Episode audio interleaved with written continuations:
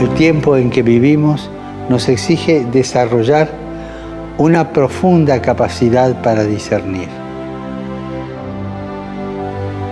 Discernir de entre todas las voces cuál es la voz del Señor, cuál es la voz de Él que nos conduce a la resurrección, a la vida,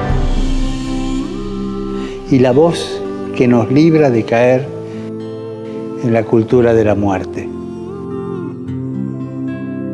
Necesitamos leer desde dentro lo que el Señor nos pide para vivir en el amor y ser continuadores de esta sumisión de amor.